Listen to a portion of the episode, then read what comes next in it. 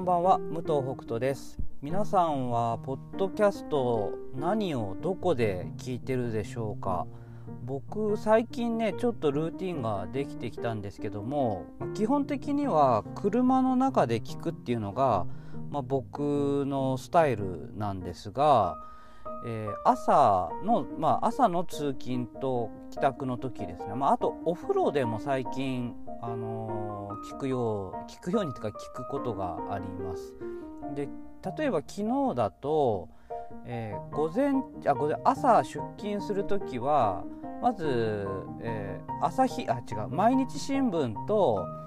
日本経済新聞のポッドキャストですね。それぞれ56個ぐらいのニュースをちょっと言ってくれるのでそれを聞いて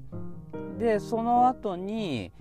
えー、パンサー戸川さんの英語のボイシーこれも数分ぐらいなんですけどそれを聞いて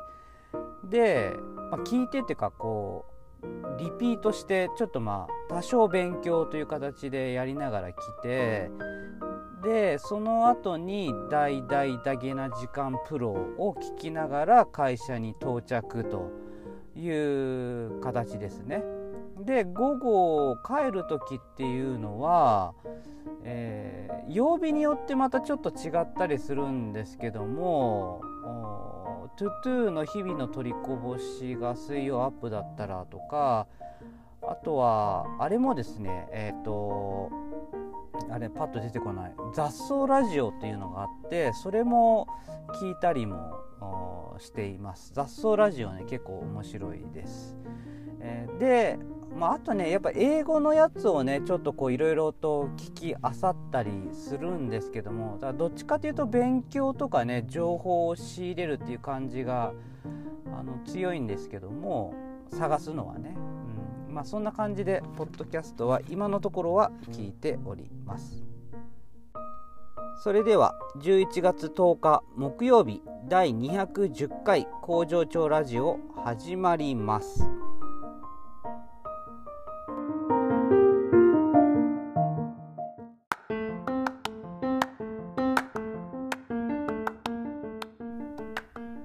この番組はパートさんが好きな日に連絡なしで働くエビ工場。パプアニューギニア海産代表武藤北斗が争わない組織づくりについて平日毎日お届けしております、えー、今日はですね、えー、まあ、昨日のちょっと続きにもなるんですけども何かこう従業員の人のことを話す時、うん、例えばまあ昨日の方だったらまあ、昨日の方を出さなくてもいいんですけど、えっと、何かこう病気になったとか、えっと、こういうようなことがちょっと起きてあの休まなきゃいけないとかあの作業中にねこういうところを気にしてほしいとかっていうことをあのみんなに伝える時なんですけども、まあ、基本的にはそのうちのやり方で言うとみんながそれを知らなくてもいいっていうところがあるんですよ。やっぱ嫌いな仕事はしてはいけないとかっていうねルールがあるのでそうなると、うん、あの作業はあの人がやらないけど私はやるとかっていうことが普通に起きてるのでで、まあ、嫌い表はねあのみんなは見ちゃいけないってなってるんですよ。人のことはどうでもいいからとにかく自分が嫌いだったらやらなければいいで周りの人がやってるかやってないかはもう気にしないでくださいっていうスタイルで今やっているので、まあ、そうなるとわざわざねみんなに言う必要があるのかと。だから結局その何かを対応してやってないのか、まあ、嫌い表で罰してるからやってないのかがわからないからっていうことなんですけどただまあやっぱりねこうそうは言っても作業する中でなんかあの人だけちょっとなんか特別扱いされてないかなとかっていうのを感じることはあると思うんですよ。そういう何て言うんだろうな本当は嫌い表じゃなくて嫌い表で罰してるからとかではなくて体調のことで何かしら会社の方で対応してあげてるとかねそういうことがあった場合なんかちょっと違うなと。でその時にやっぱみんなに言っておかないとあのねモヤモヤしちゃうと何なんだろうみたいなねだから言うようにしてるんですよ。でそのことに関しては、まあ、本人にももちろん、えっと、こう相談受けたりした時にあなるほど分かりましたとで、まあ、会社としてはこういう対応ができるんじゃないかなと思うけどどうですかとでその時にあじゃあそれでお願いしますとかいやそれはいいですとか、まあ、いろんなパターンがありますけども、まあ、仮にじゃあそのそのパターンでお願いしますって言われた場合に、まあ、ここももう一度確認するんですけどもこれをこのパターンをみんなに僕は言いたいと。であの言ってもいいですかっていうよりも僕は言いたいとなぜならばっていう感じで話をするんですけど、まあ、なぜならばみんなが分かってた方がみんながあの納得してくれるからっていうことなんですけども、うん、やっぱねあの、まあ、隠してるわけじゃないんだけどもやっぱりみんなも理解してる上でそのちょっとちょっとしたやっぱ特別扱いになるので、ね、そうした方が全体的に組織の中で乱れが、ね、起きないかなっていうふうにあの思っての対応です。でまあここまではまあねあの言うかなと思うんですよ普通にねみんな知らせるかなって。で僕の場合はあのその時にですね、えっとまあ、ミーティングで話をみんなにするんですけどもあの本人をあの必ず入れるようにしてます本人がいる時にそれを言うようにしてるあのー、やっぱね本特にその病気のこととかだったりすると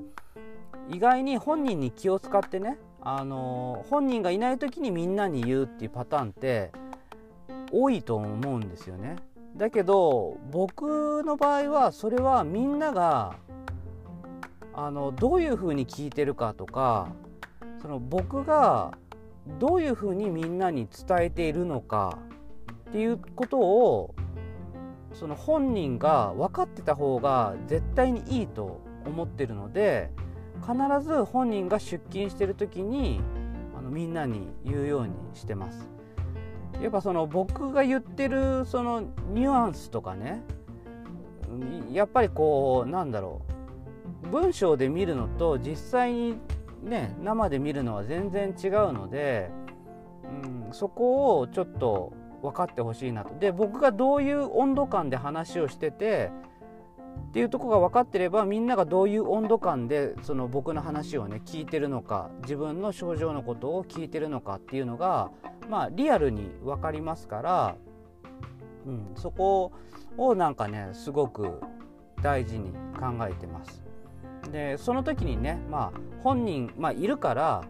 えじゃあ本人から一言とかねなんか補足今してくださいとかねそういうのもしない、うん、それもしないんですよ。そこはねまあ一言みたいなのは別にいらないかなとは思うんですけど、まあ、だ退社する時とか入社する時もそうかな。一言言いたそうな人には一言言いますかって聞くけども基本的にはあの言わないパターンが今までは多いかなっていう気がします。でそのミーティングの前に本人に聞いてで言うか言わないかっていうのも決めてその上でミーティングするっていう風にしてますそしたらほらなんかそわそわしないじゃないですかみんながあのあ私今からもしかしたら何か一言言わなきゃいけないのかもしれないって思いながら待ってるのって結構辛いと思うんですよね。だからそういう一言がないんだって分かってると結構平常心で聞いてられるかなと思うのでまあねそういうことも気にしながら。であとその訂正するようなことがありますかっていうのも、うんとまあ、その場で、まあ、それは言ってってもいいかなって言える人だったらねあのいや実は高校でとかね訂正してもらったりも含めていいかなと思うんだけど、うん、それもなんか僕の中では僕がしっかり理解した上で僕の口から言うっていうのがまた大切かなと思ってるんですよね。うん、本人がこうこうこうなんですっていうのとやっぱりその内容を理解したそこのリーダーがやっぱり自分の中に落とし込んで自分たちの組織の中ではどういうふうにやっていくんだっていうイメージを描いた中でみんなに伝えていくっていう、うん、その変換がね結構大事なような気がしてるんですよね。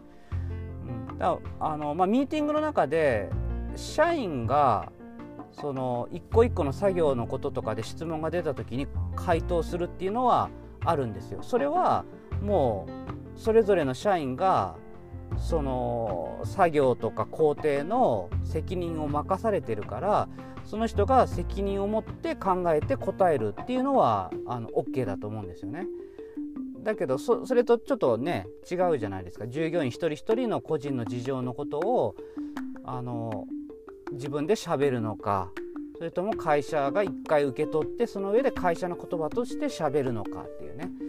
うん、そういう違いはなんか大事かなというふうに、えー、思っております。はいということで、えー、最後に本日の出勤人数の報告です。えパート3、えー、社会保険加入4名中4名未加入18名中7名合計2名中11名工場勤務の社員3名は全員出勤です。明日はね、えー、ちょっと楽しみなことが一つありますのでまた報告したいと思います。ではまた明日。バイバイ。